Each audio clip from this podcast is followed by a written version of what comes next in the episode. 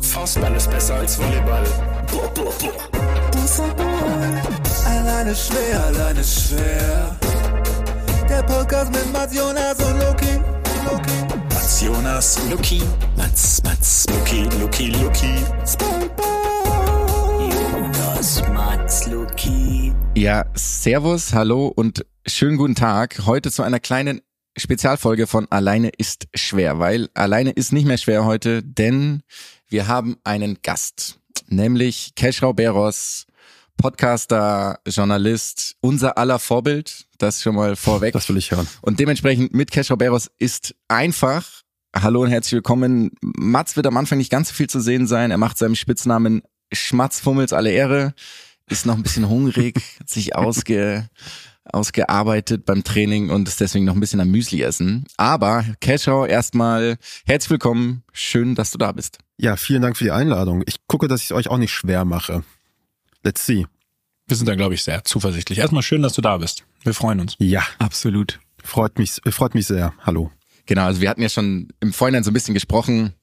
Wir haben dich natürlich eingeladen, weil du momentan, beziehungsweise den Podcast hast du wahrscheinlich schon eher fertig, aber er wird momentan Woche für Woche veröffentlicht, ne, mit Michsud Özil zu Gast bei Freunden. Ein Podcast, da gehen wir gleich noch ein bisschen mehr drauf ein, der im Endeffekt ziemlich viel abdeckt über Sport und Politik, aber auch Migrationsgeschichte und vielleicht auch ein bisschen Familien.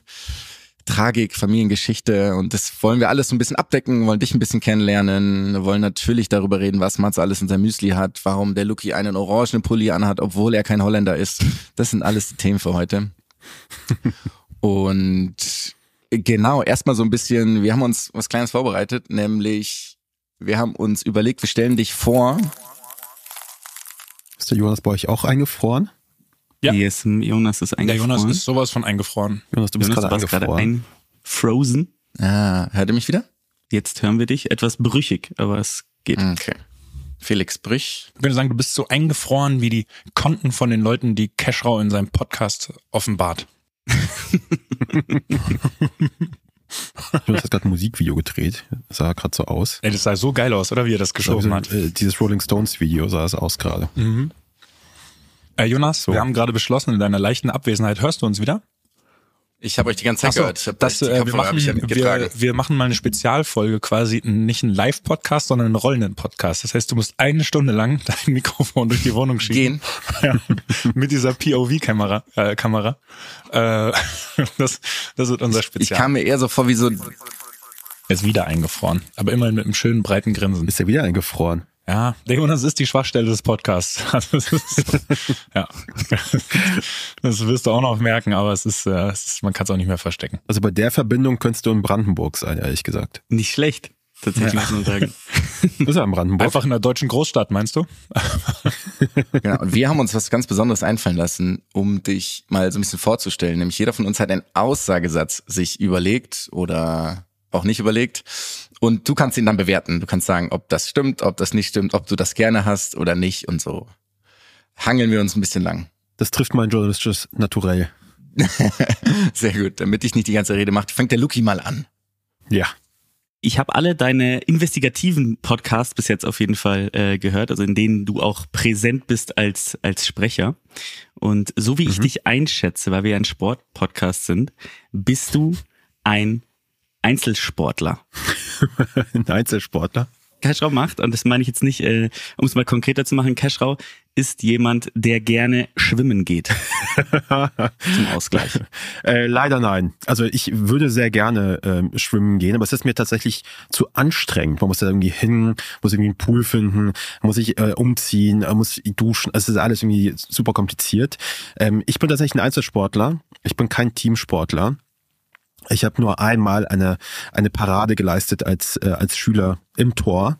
Dafür bin ich eine Woche lang gefeiert worden und dann war es aber auch schon wieder vorbei und ich bin als letzter einmal gewählt worden in die Mannschaften. Aber eine Woche lang lief es äh, lief es gut. Da hatte ich so ein, so ein da hatte ich einen Karriereweg vor mir.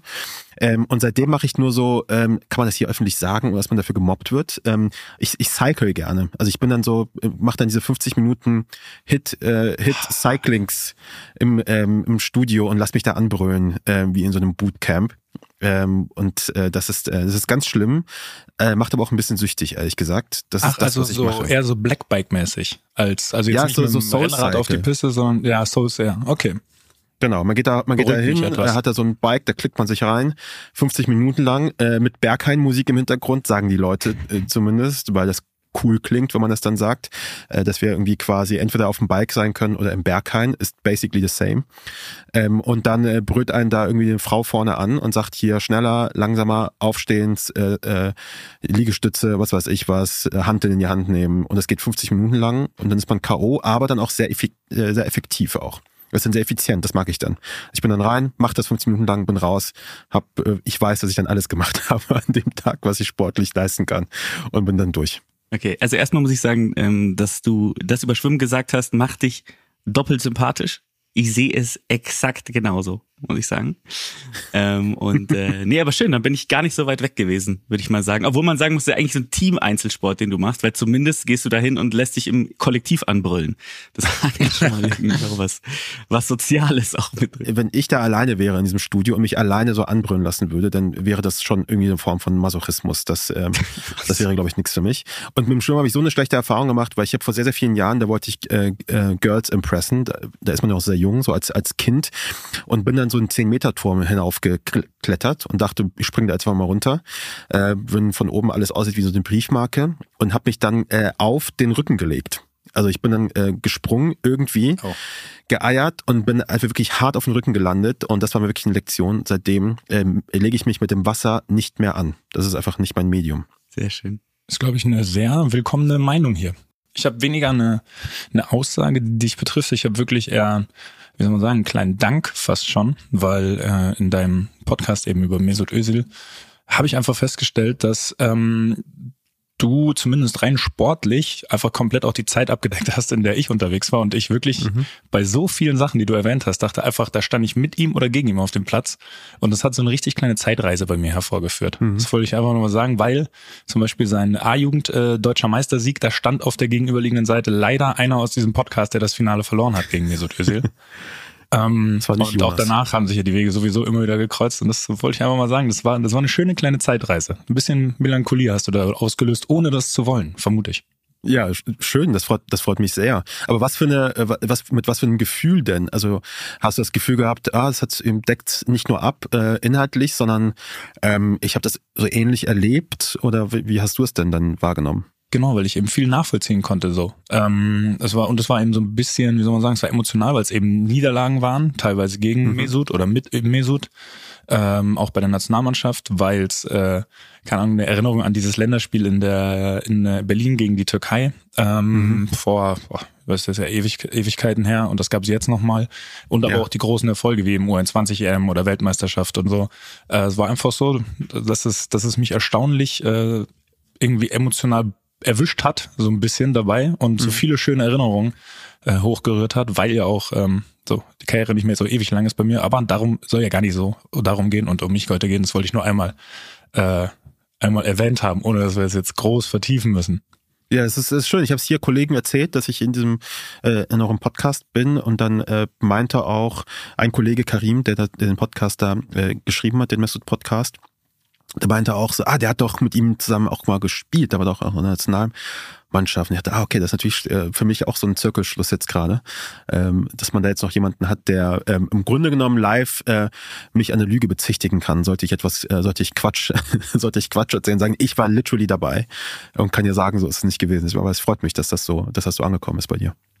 Und ganz nebenbei war ich bei diesem Spiel übrigens auf der Tribüne und saß neben Gerald Asamoah Oh, bei diesem okay. A-Jugendendspiel. Und ich hatte ja gar kein, also gar keine Ehrfurcht vor diesem, vor diesem Mann. Das war wirklich, der war so stark und hatte so eine Aura und ich war so ein kleiner Bub und war für Bayern, weil da der Mats noch gespielt Ja. hat und er war natürlich Schalker. Das war eine ganz leichte Situation für den 16-jährigen Jonas. Hast du mit ihm interagieren können oder hast du da einfach nur ehrfürchtig, saßt du daneben? ich saß da rum und habe einfach nur gehofft, dass er äh, mich nicht bemerkt, sagen wir es nur so. Ich glaube, das ist dir gelungen. Ich glaube, er hat dich nicht bemerkt, Jonas. Auch wenn es wunderbar wäre, wenn er jetzt durch die Gegend läuft und sagt, ey, 2,6 im Sommer. Da war dieser, Good job. Da war dieser Junge, wirklich. Wenn der die Knieprobleme nicht gehabt hätte, wäre ein ganz großer geworden. Aber Jonas, wie hast du denn, äh, wie hast du denn dann die Stimmung im Stadion da wahrgenommen zu der Zeit? Es war ja schon wild. Hast du das auch so wahrgenommen, so wild, oder ist das damals so eher normal gewesen? Und naja, es ist halt ein Stadion, so ist es halt. Boah, um ehrlich zu sein, kann ich mich da gar nicht so äh, richtig erinnern. Ich hatte nur so unglaublich Angst vor diesen ganzen, bei Schalke waren alle Männer. Bei, die waren alle einfach so ausgewachsen und so groß. Da gab es einen Sebastian Böhnisch, der war irgendwie 2,50 Meter groß gefühlt. und ich fand irgendwie bei, bei Bayern und auch und auch der, auch der Mats selber waren einfach nur noch so, so Kinder Ja. im Vergleich irgendwie. Also einfach so von der, von dem Grad des Heranwachsens. Das fand ich eher Mhm. ähm, irgendwie beängstigend. Das finde ich, das finde ich eine schöne Angst, dass man irgendwie da sieht und sagt, das sind alles Männer. Das sind alles ausgewachsene Männer, alles große, große Männer. Ja, aber das war zu der Zeit wirklich, das war wirklich sehr oft so, ne? Du hast gegen teilweise Jungs gespielt, die einfach zwei, drei Jahre in der Entwicklung weiter waren gefühlt. Und ja, und manchmal fühlt man sich da wie so ein kleines Kind daneben. Jetzt bei dem U17 WM-Finale, ich weiß nicht, hast, hast du vielleicht auch was davon verfolgt, Cashrow, von dem Turnier? Das sind ja teilweise, die haben ja einen Bartwuchs, der ist ja, der ist ja bei uns mit Mitte 20 erst eingetreten. Und wenn ich überlege, wie wir als Jungs da eben aussahen und wie, wie reif und erwachsen manche aussehen, das hat, das hat einfach gefühlt nichts mit dem gleichen, mit dem gleichen Alter zu tun, wie weit wir da waren. Ja. So. Meso zum Beispiel war ja auch einer von den, von den schlanken, von den schlanken Dürren, die jetzt nicht Ja. über das Körperliche gekommen sind. Ja, das stimmt. Das stimmt. Der hatte eher so eine schlanke, ranke Form. Ja, der galt auch in dem Spiel oder davor eh schon als einer der, der Top-Talente, um vielleicht mal hier so einen kleinen Schwenk in die Richtung zu kriegen, bevor wir uns mit allem anderen, also weil dafür sind wir übrigens bekannt, dass wir uns mit allem beschäftigen, nur nicht damit, was wir uns vorgenommen haben. Äh, Ist gut, dass du es wieder in die Bahn lenkst, in die richtigen Bahnen. Mats ist der Denker und Lenker. Ich habe noch meinen Aussagesatz übrigens und der bezieht sich auch einen Ticken auf Sport. Nämlich hast du in dem Nebensatz in dem Ja. Ösil-Podcast erwähnt, dass dein Kollege Karim, der ja gerade auch schon zur Sprache kam, 90 Minuten am Stück Seil springen kann. Ja. Und ja. jetzt äh, würde ich sagen, hast du danach zumindest einmal probiert, wie lange du Seil springen kannst? Und nach 90 Sekunden sind die Waden explodiert. Ja, auf jeden Fall. Also nicht mal 90 Sekunden, ey. Also der hat mir das kurz in die, in die Hände gedrückt. Äh, Ich bin zwei, dreimal gehüpft und habe dann kapiert, was es heißt, äh, mit dem, mit dem Ding da zu springen. Und äh, 90 Minuten ist halt krass. Und er hat ja auch gesagt, er muss sich dazu zwingen, aufzuhören. Also nach 90 Minuten ist das noch lange nicht durch. Er muss sich dazu zwingen, aufzuhören, äh, weil es Termine gibt und der Tag noch äh, andere Sachen irgendwie mit sich bringt. Er noch einen Podcast schreiben muss, keine Ahnung.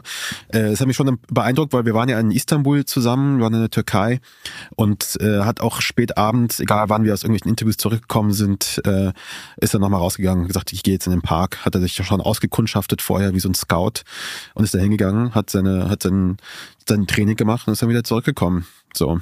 Also das war schon, äh, das ist schon irre, ist schon sehr respektabel, dass er das, dass er das macht. Grüße, Grüße gehen dann raus an Karim, der das mit, mit Sicherheit sich anhört, diesen Podcast. Grüße auch und ich hätte direkt noch eine Frage an ihn, die kann er uns mal irgendwie off-topic beantworten. Und zwar, was sind die Kriterien für einen guten Seilsprung-Spot? Ja. Verdichtet, komplett glaube- verdichteter Boden. Ja, ja, genau. Aber Ich glaube, man kann das, können das dedukt, äh, äh, detektivisch deduzieren. Äh, also auf jeden Fall nicht an einem Abhang. Ich glaube, ein fester Boden war schon, wäre schon gut. Wäre sehr gut. Aber ich glaube, der hat da bestimmt irgendwie ein, zwei Tricks, auf die halt niemand kommt, die er sofort mit dem Auge dann sehen kann, sagen, da werde ich meine maximale Performance irgendwie, irgendwie bringen können. Ich frage ihn mal. Ich werde ihn, ich werde ihn mal fragen. Das, das freut Dann mich. kriegst du die Antwort. Ich glaube, es hat was mit Sandstein zu tun vielleicht. Extrem viel Sandstein im Boden und dann hast du, hast du einen guten Platz. Der Erdkunde-LK würde sich endlich mal auszahlen.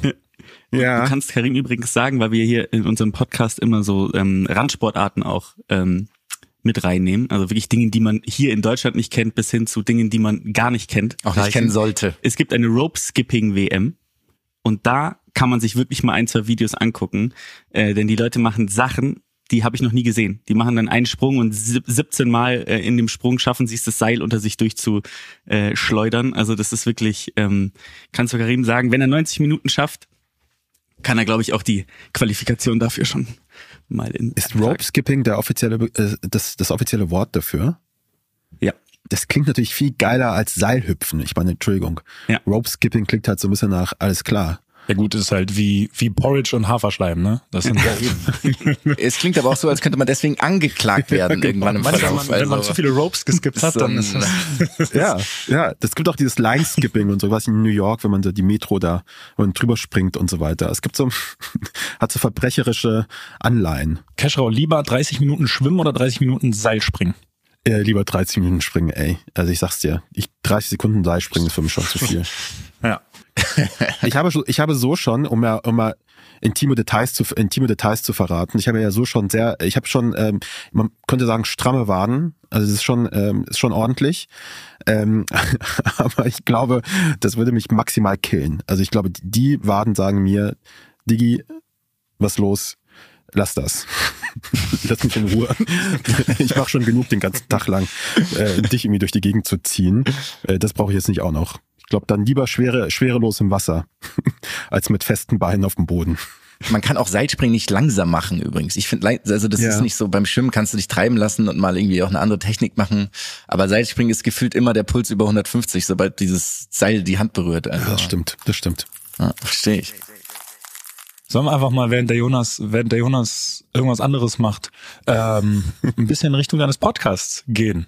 Ja, sehr gerne. Die einfachste Frage ist ja erstmal, wie bist du darauf gekommen? Was war die Motivation dahinter, das zu machen? Oder ich glaube, das ist die, das ist die offensichtlichste Frage, die du wahrscheinlich auch schon ein bisschen häufiger beantworten musstest. Ja, die, die Motivation, solche Podcasts zu machen, wie mit, äh, wie über Mesut Özil, äh, ist immer die Frage, gibt es eine Geschichte hinter der Geschichte?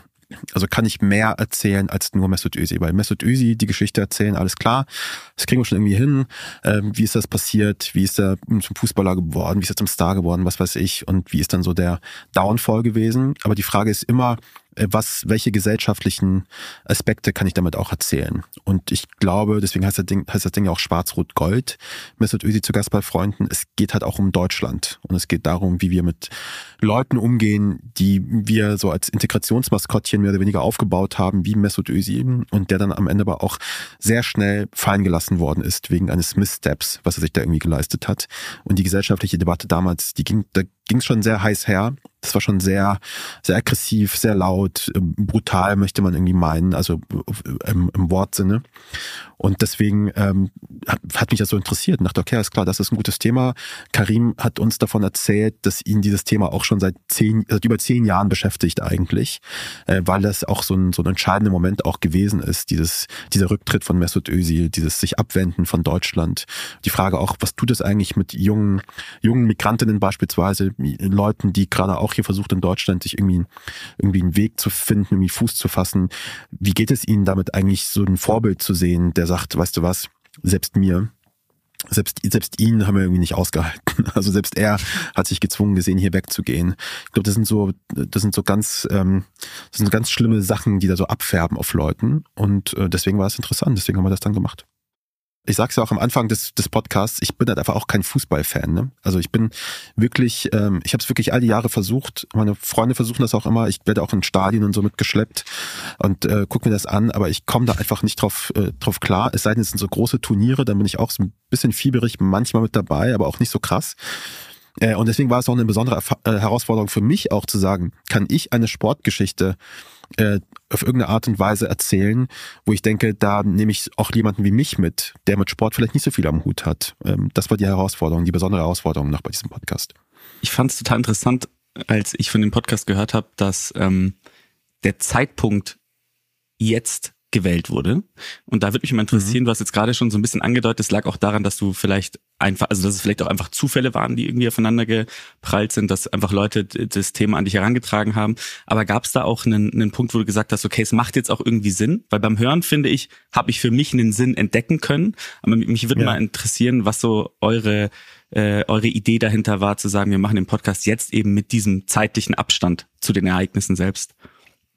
Ich glaube, es hat sich so ein bisschen danach angefühlt, als würde es Sinn ergeben. Weil wir arbeiten immer so ein Jahr etwa an so einem Podcast und vor etwas äh, knapp einem Jahr oder sowas, als wir darüber gesprochen haben, war auch schon hier die Stimmung in Deutschland so ein bisschen, was machen wir, sind wir eigentlich noch ein Einwanderungsland oder nicht? Ähm, was ist das für ein Ort? Wie gehen wir mit den ganzen Leuten um, die zu uns kommen wollen? Ähm, was, wie sehen unsere Grenzen aus und so weiter? Es hat sich eine Debatte angekündigt, die jetzt, und das ist dann ein bisschen Zufall, aber es ist, glaube ich, auch ein bisschen einfach nur Gespür für Themen, die man dann irgendwie dann entwickelt, wenn man so journalistisch arbeitet. Man denkt, na ja, vor einem Jahr dachten wir schon, dass das vielleicht irgendwie relevant sein wird. Und jetzt ist es irgendwie auch tatsächlich auch ein bisschen Zufall auch einfach, dass zur Veröffentlichung des Podcasts das wieder an Relevanz gewonnen hat. Nicht nur, weil Ösi vor ein paar Monaten auch wieder dieses Tattoo da offenbart hat, was dann wieder so ein der, dadurch war er wieder in den Nachrichten, sondern auch, weil wir gerade eben aktuell diese Debatten führen über, über Einwanderung, über Asyl, über Migration. Und das sind natürlich alles Geschichten, die wir auch in dem Podcast behandeln. Deswegen ist es ist ein Zufall, aber sehr dankbarer Zufall, dass wir uns quasi auf so ein Thema gestürzt haben, was so eigentlich auf der Straße gelegen hat. Äh, weil der eigentliche Grund, warum wir es überhaupt gemacht haben, ist, diese Mesut Özil-Geschichte damals, die ist irgendwie passiert. Er ist irgendwie zurückgetreten und dann war es auch irgendwie vorbei. Also in Deutschland haben wir uns nie wieder irgendwie damit auseinandergesetzt, mit was ist damals eigentlich passiert. Ähm, wie haben wir alle darauf reagiert? Dieser kritische Blick zurück quasi nach ein paar Jahren mit ein bisschen Abstand, den gab es halt nicht so richtig. Äh, und deswegen, das war einer der Gründe, warum wir es überhaupt gemacht haben dann. Was wir uns gefragt haben vorher, ähm, wie, wie, wie war das für dich quasi dann auch in diese äh, in diese Sportwelt und Sportpolitikwelt einzutauchen, weil das ist ja, ich weiß nicht, ist das sehr ähnlich zu anderen, sagen wir mal, politischen oder äh, keine Ahnung, irgendwelchen Bereichen, dass man, dass man immer dieselbe Herangehensweise hat. Warst du da voreingenommen? Dachtest du, das wird schwierig? Wurde es einfacher oder schwieriger, als du vielleicht gedacht hast oder so? Weil das ist, wir sind ja alle sehr im Sport zu Hause. Und wie ist das für jemanden, der mhm. quasi von außen dann erst da reinrutscht und das äh, vorher gar nicht so hatte? Oh, ich musste auf jeden Fall laufend äh, lernen. Also ich musste, musste laufend auch von Karim äh, erzogen werden. Ja, auch immer wieder nachfragen, Moment, äh, war, war dieses Spiel nochmal? Okay, und das war eine Jugendmannschaft, hm, okay, und dann die, We und dann der Wechsel, ein Transfer, wie genau funktioniert das und so. Also das sind so alles Sachen, in die ich mich dann erstmal auch einarbeiten musste. Aber es ist ehrlich gesagt auch nicht anders bei anderen Podcasts. Also wenn ich jetzt das über einen Drachenlord mache, lese ich mich auch da erstmal in das Thema ein. Oder Hast wenn du ich was seine. Streams vorher nicht regelmäßig geschaut immer? Nee, ja, ich kannte seine Streams vorher tatsächlich nicht. Das ist bei Ken Jebsen genauso. Irgendwie Leute glauben irgendwie, dass ich auch Ken Jebsen seit Jahren irgendwie kenne, aber ich habe Ken Jebsen auch erst mit der Recherche kennengelernt. Als wir uns entschieden haben, wir machen diesen Podcast, wir machen was über Ken Jebsen, haben wir überhaupt erst angefangen, also ich zumindest habe angefangen, überhaupt mir seine Videos anzugucken und so zu schauen, was das eigentlich überhaupt für einer. Das war hier in diesem Fall auch nicht anders. Hier kam natürlich die zusätzliche Schwierigkeit, dass natürlich der ganze Sport, diese ganze Fußballsport noch so ein eigenes, sag mal so, Jargon hat, irgendwie wirklich eine ganz eigene Welt irgendwie noch zusätzlich ist, Dinge, die man irgendwie lernen muss, irgendwie Dynamiken, die man verstehen muss. Ähm, das war ungewöhnlich. Das war auch nicht einfach. Ich bin immer noch, blick immer noch nicht ganz durch. Aber ich fand es auch wahnsinnig spannend immer, ähm, das irgendwie auch zu lernen, irgendwie zu verstehen, wie funktioniert das alles, wie funktionieren diese Dynamiken, wie funktioniert so ein Transfer, äh, was macht denn so ein Realpräsident, was ist das eigentlich für einer, welche Interessen hat er und so weiter. Ähm, das war schon, das war schon sehr spannend. Und mit jemandem wie Karim an der Seite geht das auch ganz gut, weil das ist ein wandelndes Lexikon. Der, der weiß alles. Also der kann jetzt, der kann jetzt runterbeten, die ganzen, die ganzen Sachen. Und du weißt so die ganzen Länder, Spiele und so, wo die stattgefunden haben. Ähm, da kann ich dann quasi mal eine WhatsApp schicken und habe dann sofort eine, sofort eine Antwort und kann dann sofort helfen. Das ist gut. Das heißt, er ist schneller als eine Wikipedia-Suche. Schneller als eine Wikipedia-Suche, auf jeden Fall. Ja. Und menschlicher. Wenn ich mir die äh, eure Produktion auch von anderen anguck und jetzt gerade mal die drei, in denen du sozusagen so präsent bist, angefangen mit Ken Jebsen, dann eben mhm.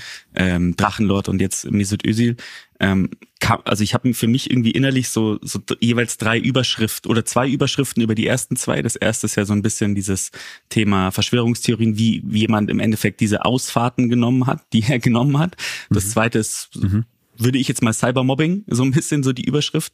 Würdest du dem dritten, könntest du dem dritten Podcast für dich so eine Überschrift auch geben? Du hast jetzt so ein paar Themen schon genannt. Du hast ja schon gesagt, irgendwie ist es so ein bisschen dieses Thema Migration, ähm, Umgang im, äh, äh, von äh, unserer Gesellschaft eben mit diesem Thema, mit ähm, ja auch so ein bisschen Helden, Heldenaufbau äh, und Heldenfall.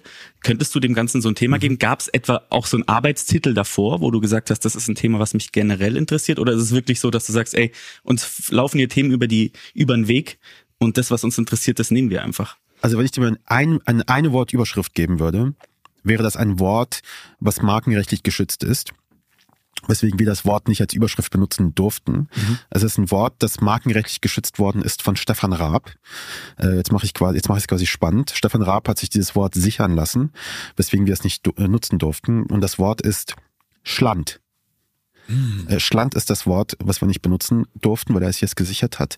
Und es geht um Schland. Ähm, und ich meine damit nicht nur Deutschland, um das Land, sondern diese ganze Haltung von, von Deutschland. Dieses, dieses Schlandige, was man auch vor allem eben im Fußball dann er erlebt, wenn Nationalspiele irgendwie stattfinden, wenn irgendwie überall dann Fahnen irgendwie raus sind. Die Frage nach, was ist überhaupt, was ist überhaupt Deutschland für ein Ort? Dürfen wir hier patriotisch sein? Darf man irgendwie Deutschland, Deutschland lieben? Wer gehört eigentlich alles zu Deutschland und so weiter? Ich würde das alles so ein bisschen unter Schland zusammenfassen. Und das ist das Thema. Und deswegen haben wir dann gesagt, okay, wie nennen wir es denn sonst, wenn wir es nicht Schland nennen dürfen? Dann haben wir gesagt, mhm. na ja, ich glaube, äh, Schwarz-Rot-Gold ist ein guter Titel, weil das auch das Thema gut zusammenfasst. Denn Schwarz-Rot-Gold ist halt eben die Fahne. Und wenn man über die Fahne spricht, also wenn Leute eine Fahne schwenken, irgendeines Landes, dann tun sie das meistens positiv. Dann ist das meistens patriotisch gelenkt. Also wenn jemand eine Fahne schwenkt, ist das eher so Deutschland, USA und so, man feiert irgendetwas. Und wir dachten, na ja, lass uns doch diese Fahne schwenken, Deutschland, aber irgendwie sagen, na ja, eine deutsche Geschichte ist auch so eine Geschichte wie die hier zum Beispiel um Mesut Özil und um dem, was ihm alles widerfahren ist äh, oder was er auch alles getan hat. Das heißt, das ist auch eine Deutschlandgeschichte. Deswegen kann man da auch die Fahne schwenken und deswegen haben wir uns dann für Schland entschieden. Also ich glaube, Deutschland, Schwarz-Rot-Gold, Schland, das ist für mich das Thema dieses, ähm, dieses Podcasts am Ende des Tages, ja. Auch eine Auseinandersetzung, die ich selber ja auch, äh, auch suche damit so. Mhm. Was mich noch interessieren würde, Cashrow, ist, stand sozusagen vorher fest so ziemlich genau, worum es geht? Oder haben sich gewisse Dinge dann auch im Laufe der Recherche ergeben, weil du eben Sachen erfahren hast, die du vorher nicht wusstest, die du so nicht einschätzen konntest? Oder war so der grobe Fahrplan eh der, wie es dann am Ende geworden ist?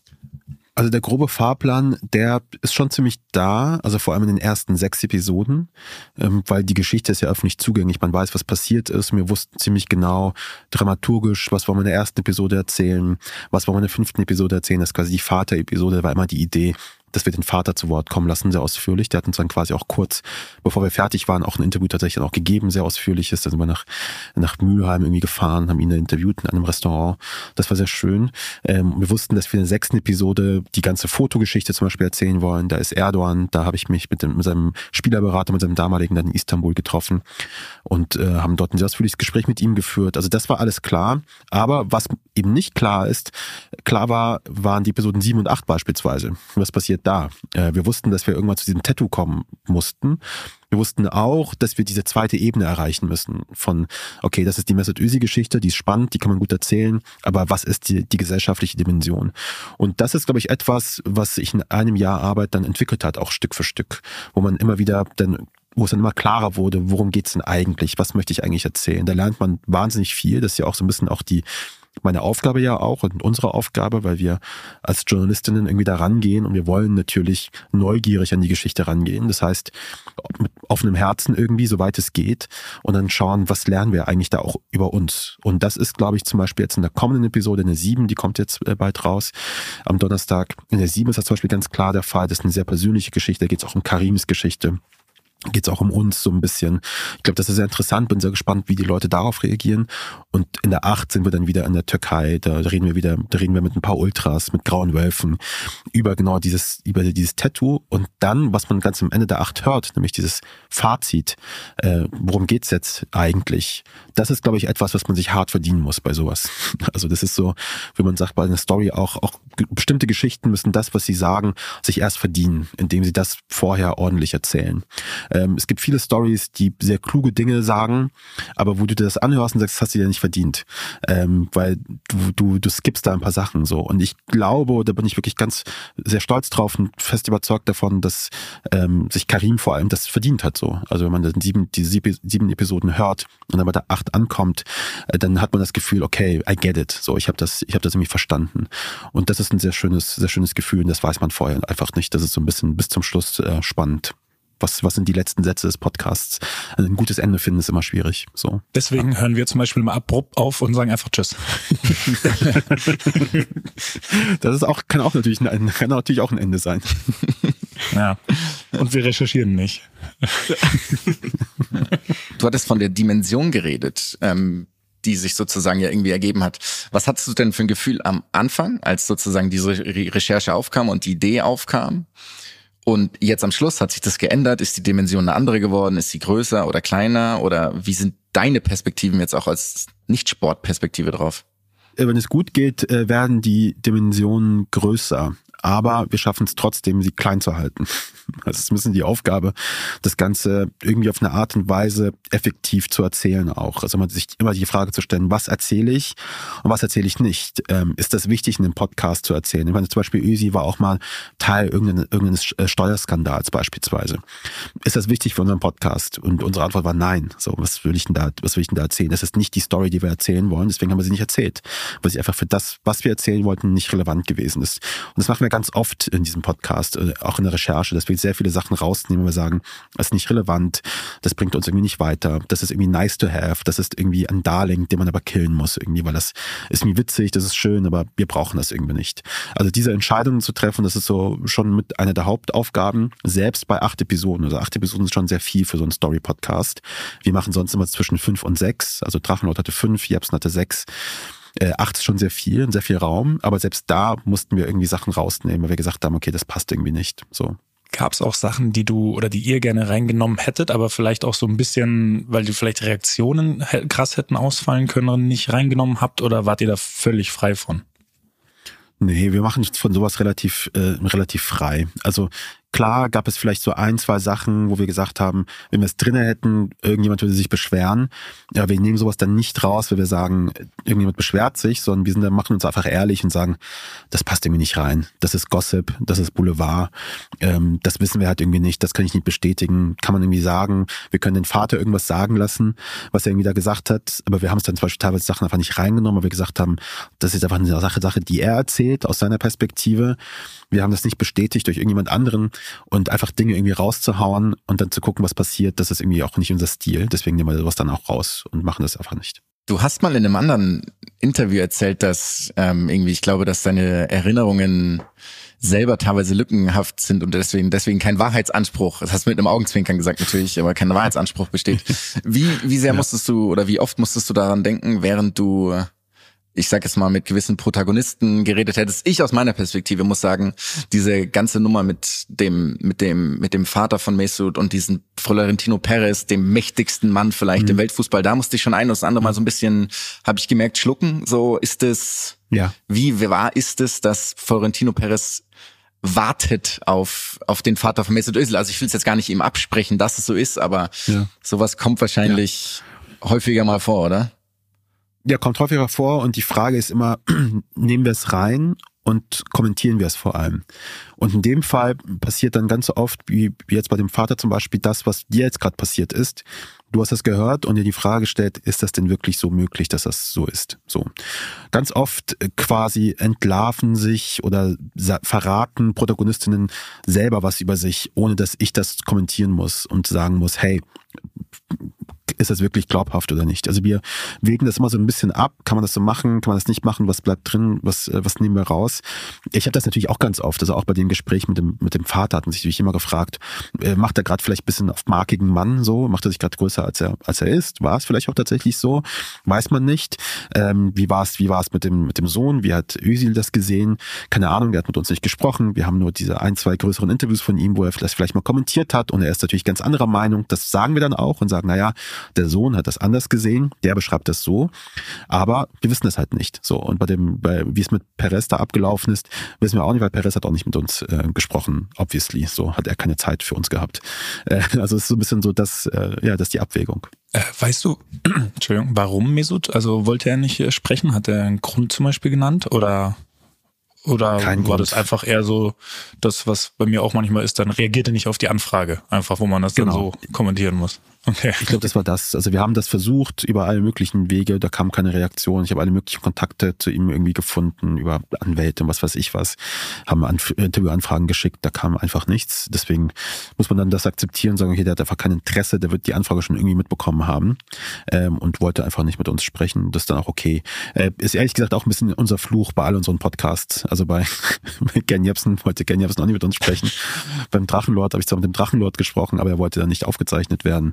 Äh, das ist irgendwie immer äh, also ein bisschen schwierig. Ähm, wir haben es versucht, er wollte nicht, keine Ahnung wieso. Ich glaube, jetzt gerade auch, wo er gerade sein Karriereende irgendwie auch verkündet hat und so weiter, hat er keine Lust, jetzt in so, einem, in so einem Podcast zu erscheinen und mir ein großes Interview zu geben über, über sein Leben. So, ne? Also ein bisschen Revue passieren zu lassen. Ich kann mir vorstellen, dass er da einfach Ruhe wollte gerade.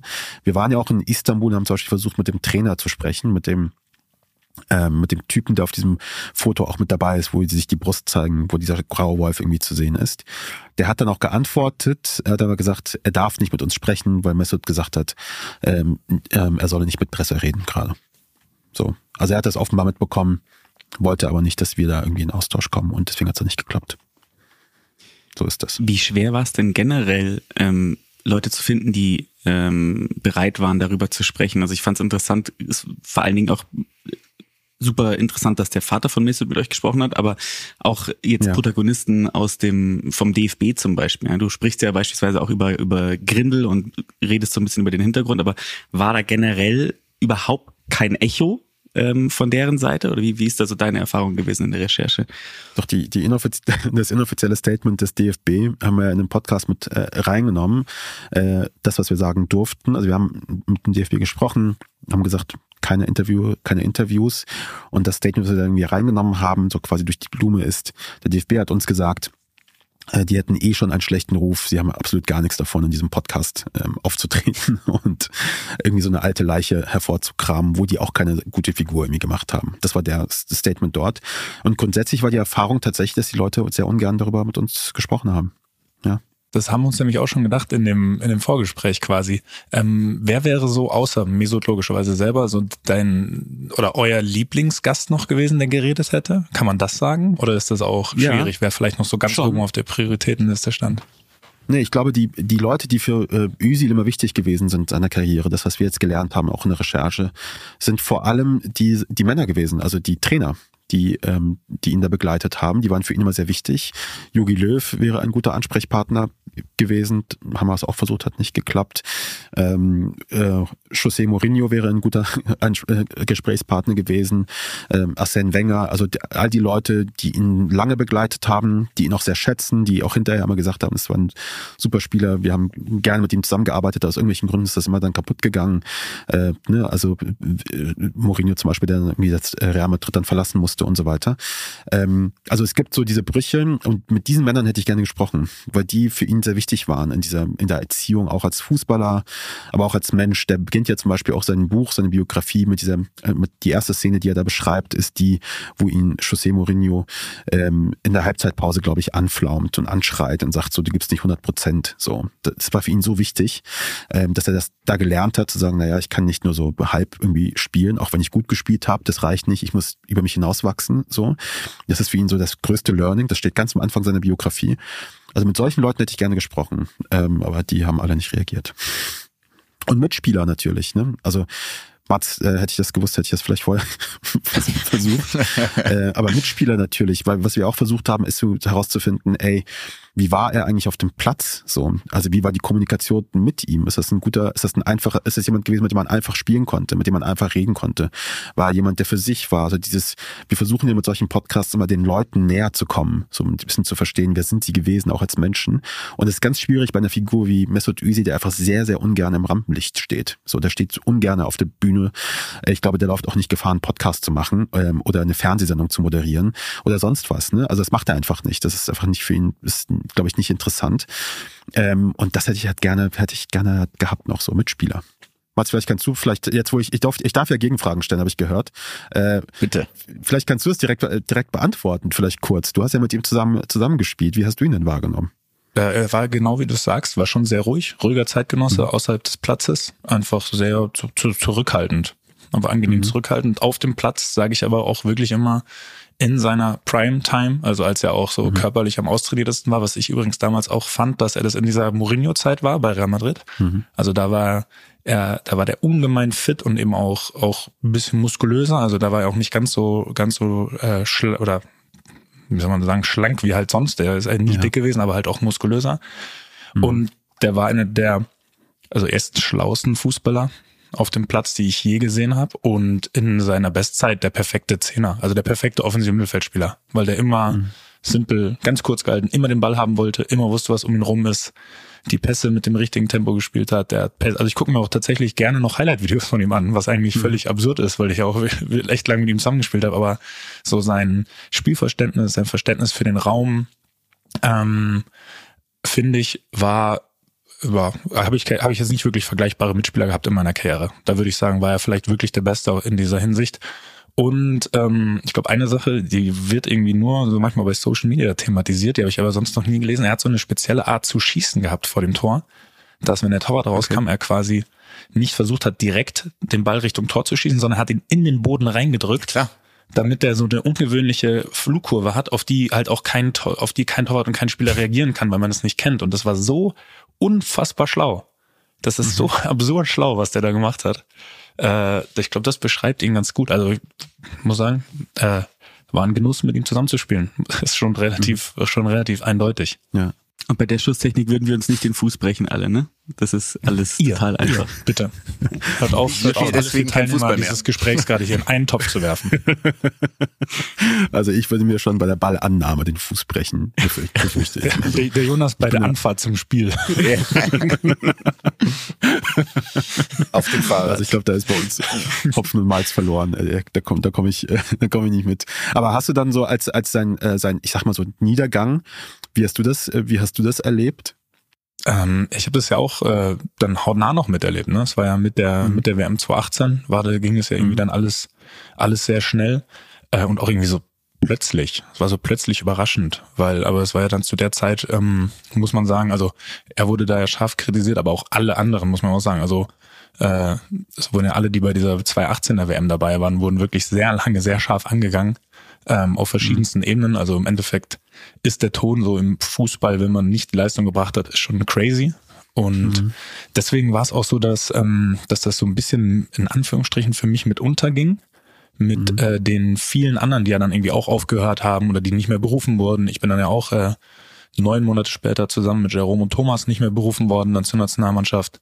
Äh, und es war so viel, dass da glaube ich auch, äh, dass das für mich so ein bisschen in der Masse mit untergegangen ist, fast schon. Mhm. Also rein sportlich jetzt, rein sportlich gesehen, ja, ja. ne? Ja. ja. Jetzt fange ich an, dich zu interviewen, aber so ein bisschen noch eine letzte Frage vielleicht. ähm, du bist ja, dadurch, dass du Mitspieler warst, wart und du ihn kanntest, wie ist das denn dann so, so jemanden zu sehen, den man irgendwie kennt und auch schätzt auf dem Feld? Und dann geht er quasi durch, wird er quasi durch den, durch den Shitstorm ja gezogen. Also dieses Foto mit Erdogan war ja quasi so der, der, der Anschluss. Ähm, da hat's, da hat's irgendwie angefangen, da irgendwie zu sehen, wie, naja, mit so jemandem umgegangen wird, den man irgendwie so ein bisschen kennt. Ähm, wie war das dann für dich so, das irgendwie von der Seitenlinie, um in der Fußballmetapher zu bleiben, äh, zu, zu beobachten? Ähm, das, also da muss ich ehrlich sagen, das war, ähm, weil ich auch, ich lese jetzt nicht so Internetforen und so, ne? Also ich mhm. krieg so diese Kommentare, die dann da äh, abgesetzt werden, zu dem Thema habe ich nicht mitbekommen oder sagen wir dann, ja. was dann vielleicht auf Twitter oder so abging. Ich habe dann auch nur gelesen, was äh, teilweise in Artikeln stand. Und da kann man, glaube ich, die Dimension schlecht einschätzen. Deswegen war das für mich eben so ein bisschen in Anführungsstrichen immer gesetzt. Ne? Also es war natürlich schon schärfer, gehe ich von aus, ohne dass ich es aber so mitbekommen habe diese Schärfe, die man immer mitkriegt, wenn man sportlich nicht erfolgreich ist. Also es ist mhm. ja im Fußball ist es ja oder im Sport ist es ja generell so, solange du lieferst, kannst du fast machen, was du willst. Wenn du nicht erfolgreich mhm. bist und nicht Leistung bringst, dann wirst du von allen Seiten wirklich, wirklich vernichtet. Deswegen kann man das gut mitfühlen. Also ich konnte das sehr gut mitfühlen und trotzdem war es so, ja, so ein bisschen Business as usual im, im Sport. Ja. Also, und das ist ja eigentlich kein gutes Zeichen, dass ich das so empfunden habe, obwohl es ja schon, äh, schon eben auch sehr drastisch war. Ja, da ist man, bringt man mal keine Leistung, dann ist man schon, ist ja auch so ein gesellschaftliches Ding von, ne? Also wenn man sich die Frage stellt, was heißt das denn so für jemanden, der so viel ja auch geleistet hat, so tatsächlich? Und dann kommt ja noch dieser Doppelwumms, um in Scholzem Scholzschen äh, Sprachgebrauch zu bleiben, äh, dass dann quasi noch zusätzlich noch dazu kommt, dass er noch so dieses dieses Integrationsmaskottchen ist. Das heißt, er fällt so auf sowohl auf dieser Leistungsebene dann vermeintlich und dann auch noch auf der Ebene des gut integrierten ähm, türkischstämmigen oder wie es wahrscheinlich wahrgenommen wurde Türken, aber der ist ja quasi, ist ja in Deutschland geboren, der ist ja ist quasi ist ja auch da schon deutscher Staatsbürger gewesen. Ich glaube, da kommt noch dieser Doppelwumms dazu, der es, glaube ich, noch so noch sehr härter gemacht hat. Haben sich sehr viele Debatten, Debatten vermischt, ja.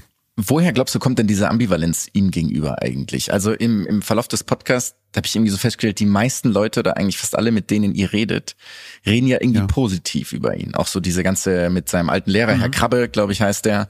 Das sind ja auch alles ja. Geschichten, die ich zum Beispiel nicht wusste. Und ich bin da ja voll drin, ähm, in, zumindest in diesem ganzen Fußballbereich. Und irgendwie habe ich das Gefühl, dass niemand was Schlechtes über Mesut sagen könnte.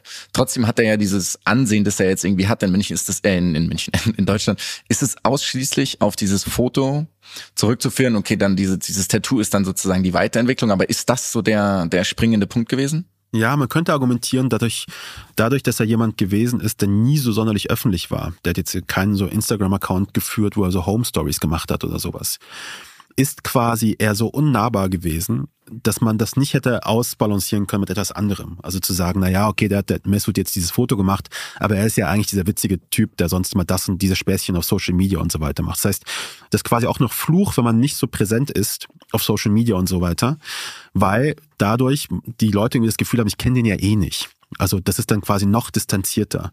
Und jemanden, den man nicht kennt, der so distanziert ist, den man nicht so quasi als eine, sag mal, als jemanden wahrnimmt, der befreundet mit einem ist, es ist einfacher, gegen so jemanden zu schießen. So, das ist einfach einfacher, so jemanden auch zu zu zu haten, weil er einfach so so weg, so weit weg von einem ist. Ich glaube, das war noch zusätzlich äh, zusätzlich so ein Ding, dass er da einfach so diese unnahbare Person gewesen ist, weil es ja einfach nicht beschäftigt hat. So, ja. Ich hätte da eine, eine Frage, weil ich es interessant finde, ähm, wie du am Anfang gesagt hast, dass diese Episoden ja bestimmte bestimmte Themen aufgreifen und sie durcharbeiten und natürlich dadurch das Narrativ mhm. ja von Episode zu Episode sich auch ein bisschen verändert. Ähm, ist, wie ist es denn mit dem Feedback zu den einzelnen Episoden? Also ich habe mir mal so ein paar ähm, Dinge durchgelesen, also so ein paar Rezensionen ja. zu dem Podcast. Und das ist ja auch, ist ja auch interessant, dass die Leute, die es dann, äh, die sagen, ja, gefällt mir nicht, ist ja häufig auch auf, auf Ösil beziehen in mhm. den Rezensionen. Das fand ich irgendwie ganz interessant. Ja. Ist das was, was du auch direkt als Feedback bekommst, dass man vielleicht gar nicht mitbekommt? Irgendwelche Mails, irgendwelche Leserbriefe, wenn man es noch so nennen darf? Ja, ja, ich bekomme schon äh, schon E-Mails, aber primär Leute, die sich die Mühe machen, inzwischen Gott sei Dank, die eine E-Mail schreiben, sind oft tatsächlich einfach so ne, sehr nette Nachrichten, die ich gerade bekomme, E-Mails oder vor allem auf Social Media, als auf Instagram oder Twitter und so weiter, die das halt teilen und sagen, hey, das ist ein super Podcast. Aber klar bekommt man auch dann so von Leuten, also wenn es mal Feedback gibt von Leuten, ist das sehr unseriöses Pöbelfeedback. das muss man auch irgendwie sagen. Das ist irgendwie ganz seltsam. Äh, also wo man dann wirklich einfach nur blöde, böse Nachrichten bekommt, wo man denkt, du hast ein ganz anderes Problem. Der Podcast Podcast ist nicht das Problem. Ist ja immer noch Sport, ne? Also ja, immer noch Sport. Noch, also es wird ja, das ist irgendwie ganz, ganz seltsames, ganz seltsames Feedback. Und ich glaube, das ist eine ganz richtige Beobachtung, dass viele da auch quasi das Gefühl haben, oder was jetzt viele sind, aber die sagen, naja, ich habe aber Özil anders gesehen, warum erzählt ihr ihn da anders? so, aber ich habe es ganz anders wahrgenommen. Aber ich habe doch ein ganz anderes Bild von ihm. So. Und dann hören sie sich ein Produkt an, was dieses Bild eben nicht bestätigt, vielleicht. Ähm, wo man sich dann denkt, okay, da muss ich mich jetzt dazu äußern, äh, weil es ist nicht das, was ich erwartet habe irgendwo. Das gibt's, das gibt's auch. Aber ich bekomme tatsächlich gerade eher eher, wenn sich Leute melden, dankenswerterweise eher positives Feedback. Und das Feedback, was mich besonders freut gerade, ist eher so von Leuten, die sagen, ey, ich als Nicht-Sportfan ähm, hab das, hab das genossen. So weil sie die Angst hatten, dass es irgendwie so ein Fußball-Podcast. Aber ist es halt nicht. Es ist auch ein Fußball-Podcast. Es geht auch um Fußball und Fußball ist ja auch Dramatik. Fußball ist auch spannend. Irgendwie, das, das ist auch irgendwie alles dabei. Aber es ist eben kein Podcast, wo du irgendwie wissen musst, was, äh, äh keine Ahnung, ähm, was ein Seitenzieher ist oder so. oder was, wie die Abseitsregel funktioniert. Das genau, das, muss dann alles nicht das kennen. gibt's nicht, das Wort. Siehst du mal. Siehst du? Genau so. Das ist die Sprache, die ich halt verwende. Das war perfekt. Das war perfekt gewordet von dir auf die Art, ja. ja danke, Mats, dass du mich da jetzt gerade sofort zurechtgewiesen hast. Ich habe auch übrigens gerade erst gelernt, dass das nicht Außenriss heißt, sondern Außenrist. Ich dachte, das wusste ich nicht. Ich habe äh, hab ich gerade erst gestern oder so gelernt. Ich dachte, das ist ein Außenriss, aber es ist ein Außenriss. Was soll das überhaupt sein? Ja, ist ist aber das, ist, das wiederum ist, glaube ich, ein sehr gängiger Fehler einfach. Ich, ich glaube auch, ähm, ich habe mir damals den Account bei Instagram so gemacht und ich glaube, ich habe damals gegoogelt, was richtig ist, weil ich mir auch nicht sicher war. Ja. Ich wollte auf keinen, wollte auf keinen Fall, ein Fehler auf jeden Fall falsch schreiben. Deswegen da muss, da muss ihr keinen Kopf machen. Ich glaube, der Außenriss und der Innenriss, die sind. Ja. ja. Das ist halt ein Bildungsauftrag auch, ne? ich wollte gerade sagen. Ja. Absolut. Wie, wie, weil du, du hast das Feedback außerhalb der Branche angesprochen. Hast du denn Feedback aus der Branche bekommen? Ähm, ich weiß nicht, Mats, wie findest du den Podcast? ähm, aus der Fußball-Sportbranche. Ja, klar. Also es haben ja auch ein paar Fußball, ähm, ich würde mal sagen, so Sportberichterstattung auch gegeben und so. Also auch Leute, die darüber ähm, berichtet haben, die über einen Podcast irgendwie geschrieben haben, äh, auf dem Spiegel oder so. Es waren alles so Sportjournalisten, die das gemacht haben. Deswegen fand ich mich auch darüber sehr gefreut. Äh, auch wenn ich dann mich uns dann eher so im Gesellschaftsressort sehe, weil ich irgendwie klar machen möchte, immer so, das ist ein Gesellschaftsthema. Hört ihn euch das, hört ihn euch an, auch wenn ihr keine Fußballfans seid. So, äh, darum geht's nicht. So, das ist mir dann mal ganz wichtig zu betonen. Aber das, was ich bislang gehört habe von Leuten, äh, war immer ganz, war immer ganz positiv, die gesagt haben, okay, das ist irgendwie auch so eine Art Zeitreise zum einen. Ich glaube, man hat irgendwie beides irgendwo drin. Einige haben ganz witzigerweise auch gesagt, äh, die haben rausgehört, dass ich nicht so ein Fußballfan bin. Ich weiß nicht, wie man sowas raushört, aber haben gesagt so, ja, bei ein paar Sachen, da hat man rausgehört, da, da ist der Biros, da ist der kein so großer, kein so großer Fußballfan, aber dann gebe ich das gerne an Karim weiter, weil ähm, wenn ich so klingen sollte, als wäre ich kein großer Fußballfan, ist das seine Schuld. Hätte er weniger äh, äh, Rope Skipping machen müssen. ich hätte vielleicht noch eine Frage und zwar war das eine, war das ein, ein interessanter, unangenehmer Moment, den ich persönlich gefühlt habe. Ja. Und zwar ging es darum, dass ähm, äh, wir, also in einem, in einem, an einer Stelle äh, erzählst du ja auch oder sagt Ösi ja, glaube ich, sogar selbst in diesem Interview mit Frank Buschmann, Ja. ähm, dass er das Gefühl hat, er wurde damals nicht genommen Mhm. bei den Probetrainings, weil er nicht Michael, Thomas und, und, und Martin heißt. Und das Interessante war, was in mir ausgelöst hat, ganz kurz, und ich habe mich richtig dafür geschämt, als, als jemand, der so deutsch ist, dass er wahrscheinlich unsere Pellkartoffel geschlüpft ist selber, ähm, dass ich mir dachte, ach komm.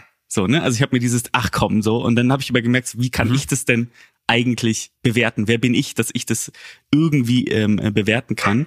Und trotzdem finde ich es interessant, dass diese ähm, Aussage so ein bisschen diametral steht zu dem, was jetzt ihr zwei jetzt habt, ist natürlich meine Stichprobe äh, zwei, ähm, aber dass ihr ja immer berichtet habt, dass ihr gerade im Fußball und in der Jugend ja einen extrem hoch, hohen Anteil von äh, Menschen mit Migrationshintergrund hattet.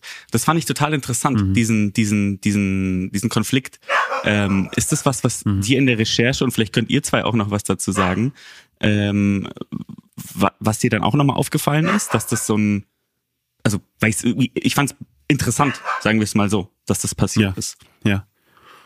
Naja, genau, also ist aufgefallen auf jeden Fall. Deswegen haben wir es ja reingenommen. Ich glaube, es geht da vor allem auch darum zu, zu sagen, okay, es kann natürlich eine Wahrheit sein. Ich glaube, das ist sie auch. Ich meine, wenn Leute das so wahrnehmen, dann darf man denen halt diese Erfahrung irgendwie nicht absprechen. Und der wird da sehr frustriert gewesen sein, so erzählt er es ja auch, dass er quasi so viele Testtrainings gemacht hat, mal abgelehnt worden ist und sich dann gefragt hat, naja, ich habe die aber alle rasiert, ich war so gut.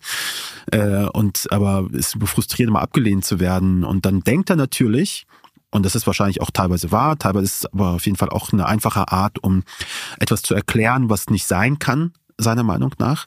Auf der anderen Seite ist es wahr, weil er sagt, okay, wahrscheinlich ist es wirklich so, dass so jemand wie, wenn du die Wahl hast zwischen Matthias und Mesut, wird vielleicht damals öfter wahrscheinlich Matthias gewählt worden sein, auf der einen Seite. Auf der anderen Seite denke ich auch, dass das auch immer so ein Stück ist von, wenn etwas nicht funktioniert, das kennen wir ja alle irgendwie, suchen wir immer so nach, welcher Grund welchen Grund könnte es noch haben, außer uns selbst?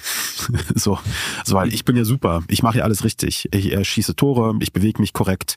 Äh, welchen Grund kann das noch haben? Äh, und dann kommt man vielleicht oft dann dazu eher einfache Antworten zu finden und sagt, naja, das ist wahrscheinlich, weil ich Messut heiße oder weil ich Keschrau heiße oder was weiß ich was.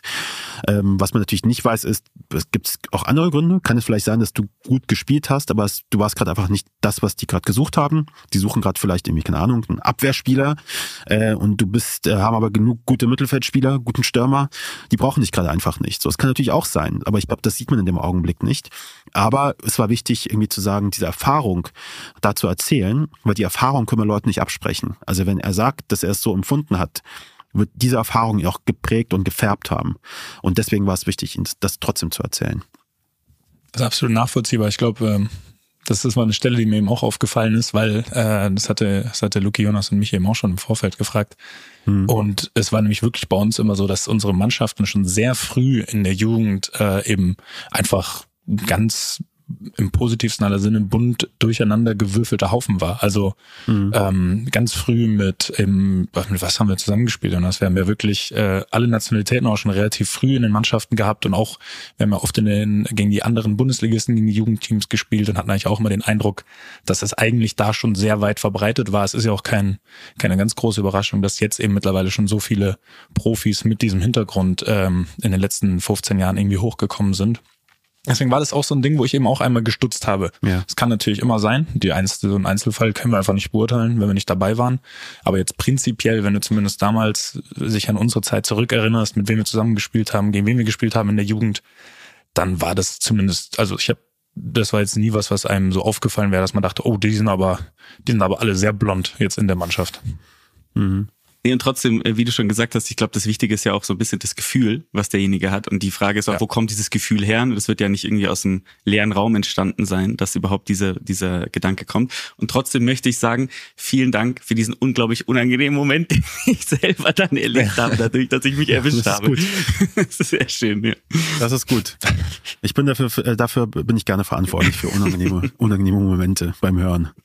Und es ist auch ganz nebenbei eine wahnsinnig gute Coping-Strategie von einem 14 14-Jährigen, der eben die Schuld ja. woanders sucht. Ich meine, erinnert sich doch jeder, wenn irgendein Tennisspieler weiß ich nicht, er wischt den Ball nicht richtig und natürlich schaut man sofort auf den Boden, weil natürlich ist der Ball versprungen. Es ist eine ganz sehr, sehr, ich sage jetzt mal, erwachsene Methode, um die Ursache des Problems nicht bei sich zu suchen. Oder wenn wir im Teenageralter Stress mit den Lehrern hatten, waren ja eigentlich immer die Lehrer schuld, muss man sagen. Ja, also wir haben uns ja, ja wir haben uns ja so vorbildlich ja, verhalten. Natürlich. Deswegen macht absolut, macht absolut Sinn, ja. Stimmt, das Alter noch zu sehen ist natürlich auch, äh, auch wichtig, ne? Also in so einem jungen Alter dann zu gucken, okay, wo sucht man denn eigentlich dann die Verantwortung dafür? Und dann ist das halt ein einfaches dort. Aber ja, genau, es ist natürlich ein gesellschaftlich so mitgegebenes Ding auch. Also wenn du das glaubst und die, äh, die Schuld bei deinem Namen suchst und bei deiner Art und Weise, bei wer du bist, ist natürlich auch ein Zeichen dafür, was, was so ein junger, was ein, so ein junger Typ quasi zu der Zeit auch gedacht hat. So.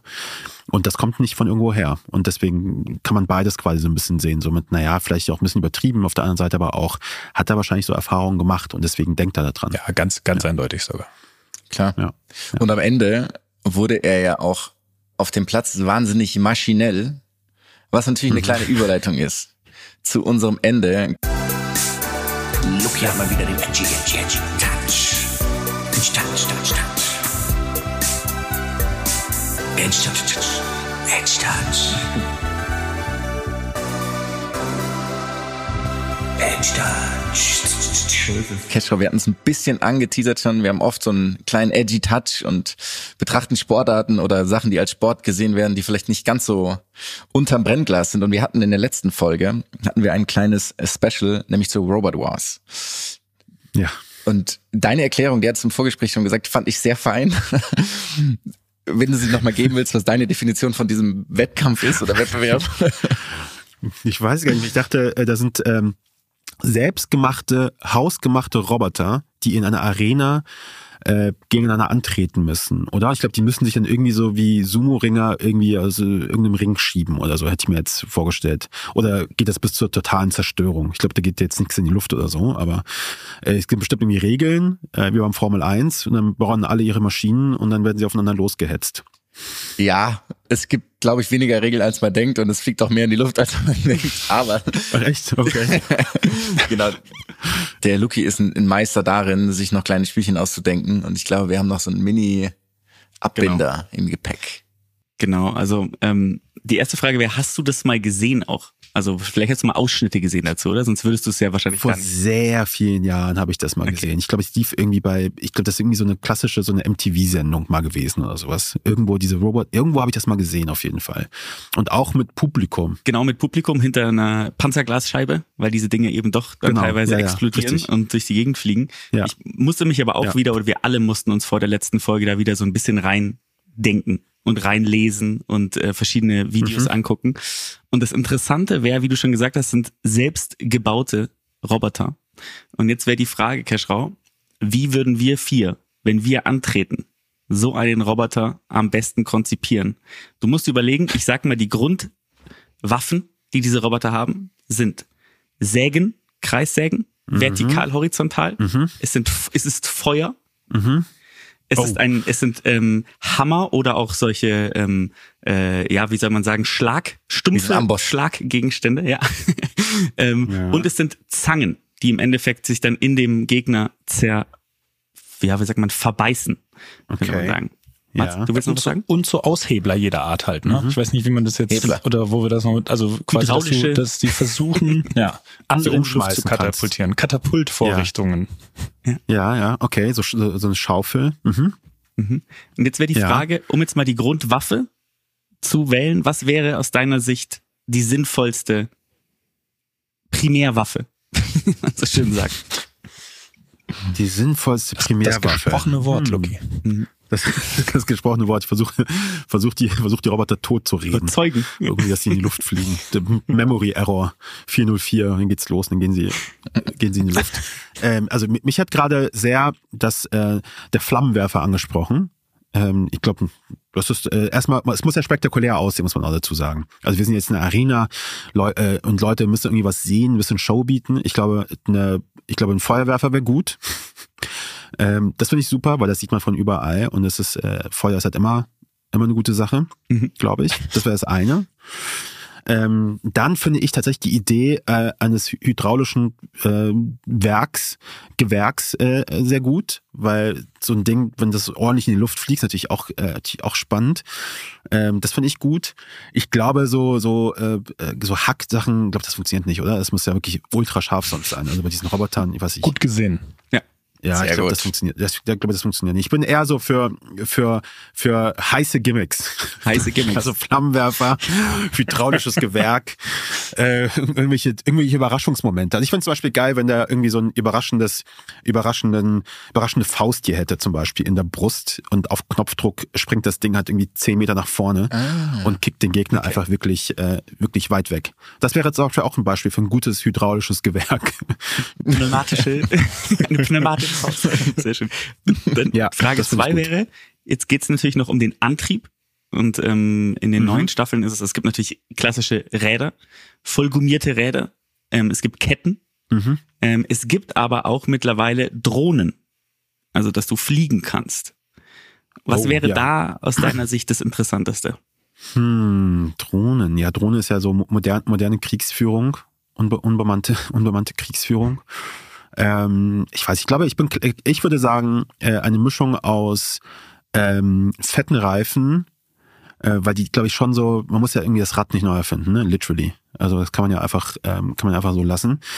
Ähm, und irgendetwas, was den Roboter wieder auf den Boden zurückholt, falls es mal umkippen sollte. Also weil sonst sind sie ja alle so ein bisschen wie Gregor Samsa da bei Kafka. Wachen sie auf auf dem Rücken wie so Käfer und äh, sind einfach nicht mehr, nicht mehr zu retten. Zack, habe ich hier einen literarisch, literarischen Verweis hier reingebaut. Ähm, das brauchen wir halt, ne? Also ich glaube, äh, bei Gregor Samsa hätte er es auch nötig gehabt. Irgend, irgendwie so ein, so ein, so ein, so ein Stoßding in, in seinem Rücken, damit er wieder stehen kann. Ich hätte, ich würde mich für Reifen entscheiden. Ich finde, das ist, äh, äh, Drohne ist mir zu faul. Das ist mir zu, das ist mir zu langweilig. Der Link auf den Kommentar von uns drei zu Frach Kafkas Die Verwandlung findet ihr in den Shownotes. Gerade bei Reklam rausgekommen. Gerade bei Reklam rausgekommen. Und jetzt, äh, interessanterweise hast du damit natürlich die pneumatische äh, Hebelkonstruktion wieder eingeführt, weil die kannst du ja auch gleichzeitig nutzen, um dich umzudrehen, also doppelt. Doppelt clever. So Und nämlich. jetzt ist aber natürlich noch Ja. das Interessanteste, weil du auch gesagt hast, du stehst auf Show. Was wäre der Name dieses Roboters? Oh ja. Amerikanische Markt ist der größte. Das ist nur ein kleiner Hinweis. Überraschenderweise. Wir können dir ja mal zur Inspiration ein paar ähm, Namen vorlesen, wenn dir das hilft. Ja, ich, ich würde ja fast schon so so ein bisschen, ähm, es muss ja ein bisschen so ein bisschen tiefgründig sein, so ne, glaube ich. Ich würde den entweder einfach äh, Robo-Advisor nennen, so wie diese ähm, wie diese automatisierten KI-getriebenen ähm, ETF-Webseiten das haben, also Ro- Robo-Advisor. Oder Link auch in den Shownotes. ja, liegt auch in den Shownotes. Ein guter, ein guter Name, der leider weg ist, weil das von diesen komischen Staubsauger-Robotern äh, weggenommen ähm, wurde, ist Roborock. Das finde ich irgendwie gut. Ein, ein, ein Roborock. Ähm, Ja. Genau, das wären so zwei Namen schon mal. Aber gib mal Inspiration, was hast du noch da auf dem, auf dem Zettel stehen? Hier gibt's Aftershock, Bigger, Carbright, Caches. Also von, ähm, der hat dann sogar noch so einen Zusatznamen, der Caches, heißt, glaube ich, Caches äh, Hieß der nicht Cassius Kill oder so? Cassius Kill oder sowas, ja, genau. Firestorm, Pussycat, Razor. Da ist wirklich Ich, ich finde aber trotzdem dieses minimalistische Huge Ja. ist eigentlich der geilste Name. Huge, ja. Es gibt einen, der ist einfach Ja. groß, der heißt Huge. Das ist schon sehr, sehr Oder passend, warum nicht, sagen. Ne? warum nicht einfach so, also es ist ja, es ist ja ein deutscher Roboter dann, ne, den wir ja bauen würden, ist ja klar, für die deutsche Nationalrobotermannschaft. Warum gibt man nicht einfach wirklich einen, einen, wirklich einen strengen deutschen Namen? Also äh, Gerd einfach nur zum Beispiel. Das ist ja auch geil, ja. Ich muss sagen, Gerd, Gerd würde ich sehr fühlen. Ja. Gerd ist Hausmeister geil. Gerd. Der räumt halt wirklich auf auf in der Arena. Ah, sehr schön. Oder wir machen einfach einen, machen einen Roboter, der einfach nur da steht und dann nennen wir den Olaf. Oh, Genau. okay. Olaf. Okay. Mm. Ist doch sehr leise, ne? Alles ist. Der äußert sich auch nicht. Das ist dann, das ist dann unser, unser Olaf. Genau. extrem gut vernetzt in der Und der, und Privatbankszene. der, und der, Ro- der Roboter in, in Rautenform, das ist dann äh, Angela. Angela. Oh. Das ist sehr schön. Nee, aber das finde ich, das ist, also Schön. ich muss sagen, klingt sehr, als äh, der könnte Chancen haben, Jungs, oder? ja, ist wahrscheinlich ab nächster Woche im Shop. Der wird durchs, Fl- durchs Also Feld es- fliegen, natürlich. Für mich ehrlich gesagt letzte Ausfahrt im Sport noch irgendwas zu reißen. Insofern. Nur kurz, mach dir mal Gedanken darüber, wie die Leute aussehen, die so einen Roboter dann auch steuern von außerhalb des Plexiglases. Oh, das habe ich nie gesehen. Genau so sehen sie nämlich auch aus. Ja, ja. Die gehen- sehen Das genauso aus, wie du sie dir vorstellst. Okay. Ich werde das gleich mal, ich werde das gleich mal googeln. Man muss sagen, Robot Wars ist schon ehrlich, ne? Robot Wars ist ehrlich. Ehrlich, ja. man, ja, man kriegt, was man erwartet. Ja. Es ist sehr deskriptiv. Man weiß sofort, was da passiert. Wie Deutsch-Ingenieurig kann ein Sport sein, eigentlich, muss man sagen, ne? Sport. Naja, Ja. das noch dazu. Naja, du musst die Dinge bewegen, Koordination ist gefragt. Das ist schon alles äh, kompliz- kompliziert. Das stimmt. Das stimmt. Ähm, wollen wir abschließen nochmal mit einer, mit einer Empfehlung? Eure letzten Folgen, Mhm. wir kommen Mittwoch raus. Nee, die kommen jetzt Donnerstag. Das heißt, die sind schon raus, wenn wir rausgekommen sind. Richtig? Genau. Eine. Die kommen nächste nicht halt, zwei, oder? Ja. Kommen nicht zwei gleichzeitig? Die nächste kommt jetzt, die sieben. Okay. Dann Genau, äh, und die acht dann die, die Woche die nächste drauf. ist schon raus. Die übernächste kommt quasi am Tag nach unserer äh, Ausstrahlung hier. So ist es richtig, ne? Richtig, genau, so ist es richtig, ja. Ja. Also wir sind schon kurz, äh, wir sind auf der Zielgeraden gerade. Äh, wir sind schon in der Nachspielzeit. Das schon gewartet. Und äh, wir sind bald beim Elfmeterschießen. Ich Ihr sag's, seid aber natürlich schon, ihr seid schon hoch in Führung natürlich, ne, mit dem Podcast. ihr habt ja schon sechs, ihr habt ja quasi So, sechs danke. Tore schon geschossen. Hinspiel gewonnen, ja, sehr gut. Das ist gut. Ach, mal abgeliefert. Keschau, tausend Dank dir für die Zeit. Es war ein sehr, sehr cooles, nettes Gespräch. Danke euch. Hat sehr viel, hat sehr viel Spaß gemacht. Eine ungewöhnliche, ungewöhnliche Runde. Danke, dass ihr mich da reingeholt habt. Danke, dass du bei uns warst. So eine kleine Robot-Crew. Ciao, ciao.